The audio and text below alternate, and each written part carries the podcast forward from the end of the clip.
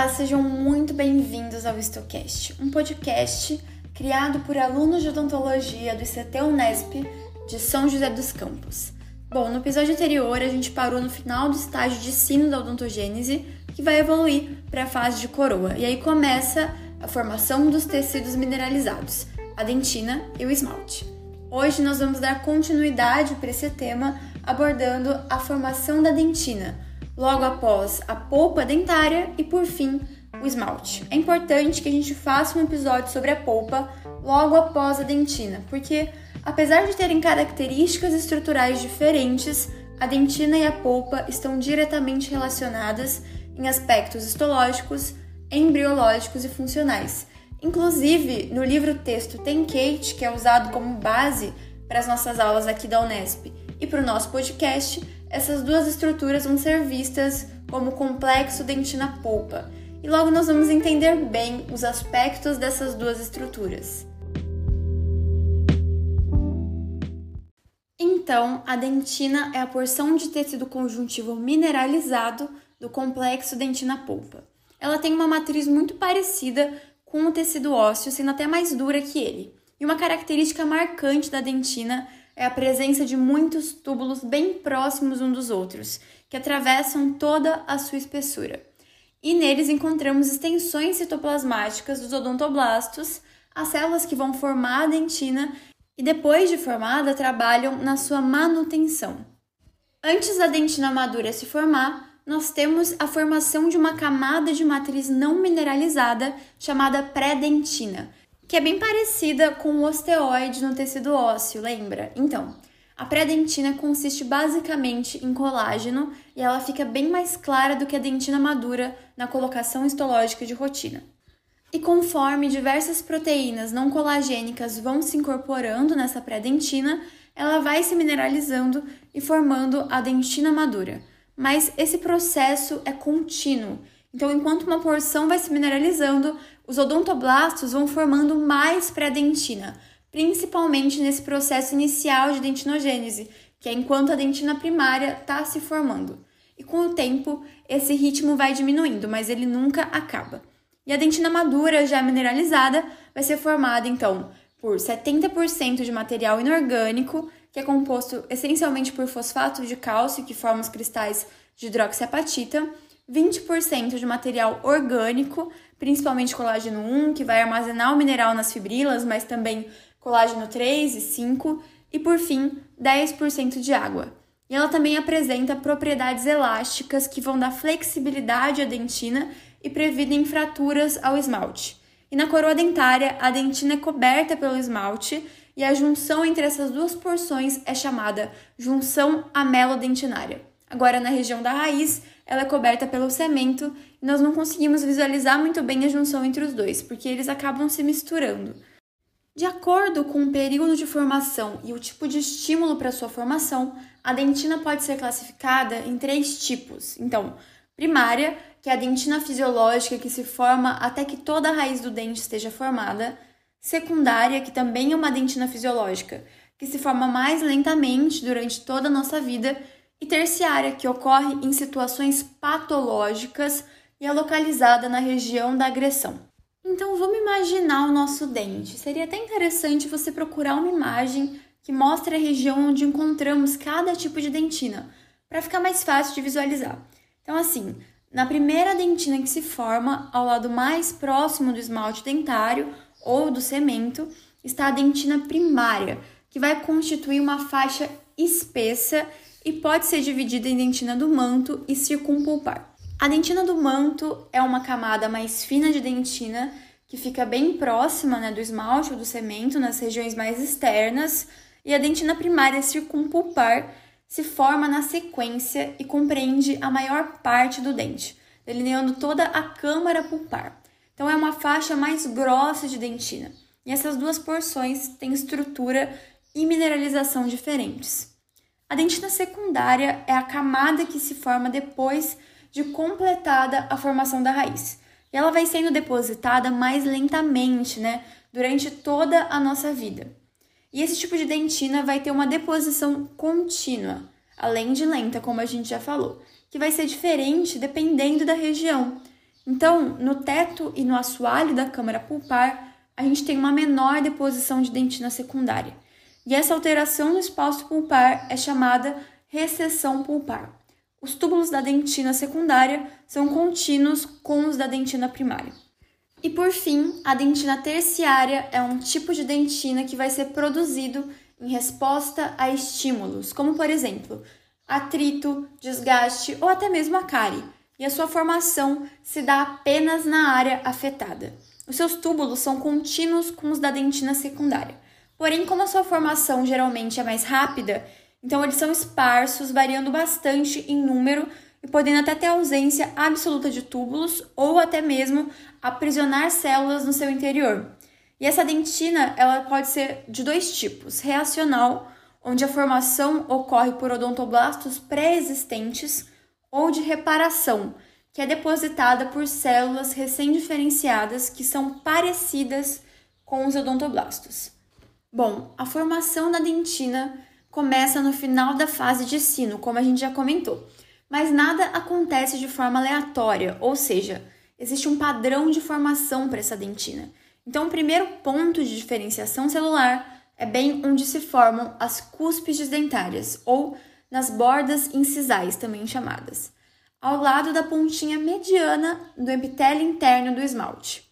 E nessa região, as células do epitélio interno param de proliferar se diferenciando em pré-ameloblastos. Enquanto isso, as células ectomesenquimais da papila dentária, com uma influência organizadora do epitélio interno, vão sofrer uma mitose e aí as células mais próximas né, do epitélio interno vão se diferenciando até formar os odontoblastos. E a matriz da dentina vai ser depositada pelos odontoblastos na região da zona acelular. Então, esse processo se inicia nas cúspides e vai descendo até a alça cervical, formando a dentina da coroa do dente ou dentina coronária. E quando nós temos múltiplas cúspides, também surgem múltiplos pontos de formação independentes que vão se fundindo até se tornar uma só estrutura. Então, nós sabemos que a formação da dentina vem através de células da papila dentária que se diferenciam né, com uma ajuda do epitélio interno e formam os odontoblastos, que por sua vez vão produzir a pré-dentina e essa se mineraliza formando a dentina, certo? Então, existem diferenças estruturais importantes entre as células indiferenciadas da papila e os odontoblastos. Então, as células da papila são pequenas, com núcleo central e poucas organelas. E quando o epitélio inverte a sua polaridade, ele provoca mudanças na região da papila dentária próxima a ele. E essas células vão crescer, se transformando em pré-odontoblastos e, em seguida, odontoblastos. Então, com características de células produtoras, ou seja, maiores, com citoplasma maior e mais desenvolvidas. E nesse momento, elas estão bem polarizadas, né? com o núcleo bem longe da zona acelular, onde elas estão depositando a matriz que originará a pré-dentina. E após a diferenciação dos odontoblastos, acontece a produção da matriz orgânica. O primeiro sinal na produção da dentina é a presença das fibras de von Korff, fibras colágenas que se associam à fibronectina e colágeno tipo 4 da lâmina basal do epitélio interno, que nesse momento já se rompe. Essas fibras vão surgir entre os odontoblastos recém-diferenciados e se estendem em direção ao epitélio interno do esmalte, cruzando então a zona acelular. Então, os odontoblastos passam a produzir também fibras de colágeno do tipo 1, que ajudam a compor uma camada de pré-dentina no manto. E ao mesmo tempo, nós temos a formação de outras estruturas nessas células prolongamentos da membrana plasmática dos odontoblastos que ficam próximos à zona celular, vesículas revestidas por membrana e um prolongamento celular que é chamado prolongamento de Tolmes, que vai sendo deixado na matriz de informação conforme os odontoblastos se movem em direção ao centro da polpa dentária. E essas vesículas da matriz vão iniciar a mineralização através dos fosfolipídios da membrana, então, nós temos três regiões: uma área celular onde os odontoblastos estão produzindo a matriz orgânica ou pré-dentina, né, a partir da dentina do manto e indo em direção à polpa, uma camada de pré-dentina não mineralizada e uma camada de matriz que foi se mineralizando até formar a dentina. E a gente também pode ter dois padrões de mineralização, globular ou linear. E um exemplo de mineralização globular é a própria dentina do manto, onde nós temos a deposição de cristais em várias áreas da matriz de forma heterogênea. Agora, na dentina circumpulpar, quando essa deposição ocorre de forma lenta, nós também podemos tê-la de uma forma linear, mais homogênea e seguindo uma sequência. Após a formação da dentina coronária, nós temos a formação da dentina da raiz, ou radicular. E os odontoblastos que formam a dentina radicular se diferenciam a partir da indução das células epiteliais que proliferam na alça cervical do órgão do esmalte, de uma região chamada bainha radicular de Hertzsprung. E bom, logo após a formação da raiz, como já comentado, se forma a dentina secundária, pelos mesmos odontoblastos formadores da dentina primária. A gente também sabe que a dentina terciária vai ser formada apenas em lugares específicos, se houver algum tipo de agressão, né, com uma resposta bem rápida, o que vai causar nessa região o aprisionamento de células na matriz recém-formada e distorções tubulares. E por fim, quando a dentina é observada no microscópio, conseguimos encontrar diferentes regiões com características histológicas específicas. Então vamos encerrar o nosso episódio comentando um pouco sobre elas. Os túbulos dentinários são formados pelos prolongamentos dos odontoblastos que se estendem por toda a superfície da dentina. A configuração desses túbulos vai indicar o caminho traçado pelos odontoblastos durante a dentinogênese, e eles vão servir como uma rede de difusão de nutrientes. Eles são estruturas afiladas, mais grossas perto da polpa e que vão ficando mais finos conforme se aproximam da junção amelodentinária, que une o esmalte à dentina, né? E os túbulos em lesões cariosas podem encher de bactérias e ficar amarelados na visualização histológica. A dentina peritubular é um colar de dentina intensamente calcificada que delimita os túbulos e, consequentemente, possui pouco colágeno na sua composição. A dentina esclerótica é formada por túbulos que se tornaram obliterados com material calcificado. Então, caso a área afetada for muito grande, ela se torna translúcida. Isso pode acontecer por diversos fatores, como a idade ou lesões. A dentina intertubular é um produto primário composto por uma rede de fibrilas de colágeno do tipo 1, que fica entre os túbulos dentinários. E nela nós encontramos os cristais de apatita, que vão se mineralizar.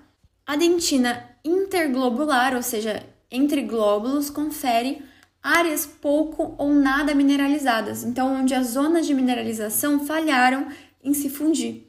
E por fim, nós temos as linhas incrementais de crescimento, as linhas de von Ebner, que refletem variações na estrutura e mineralização durante a formação da dentina.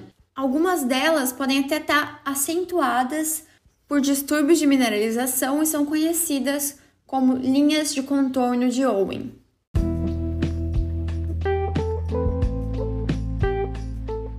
Muito obrigada por assistir o Stocast até aqui.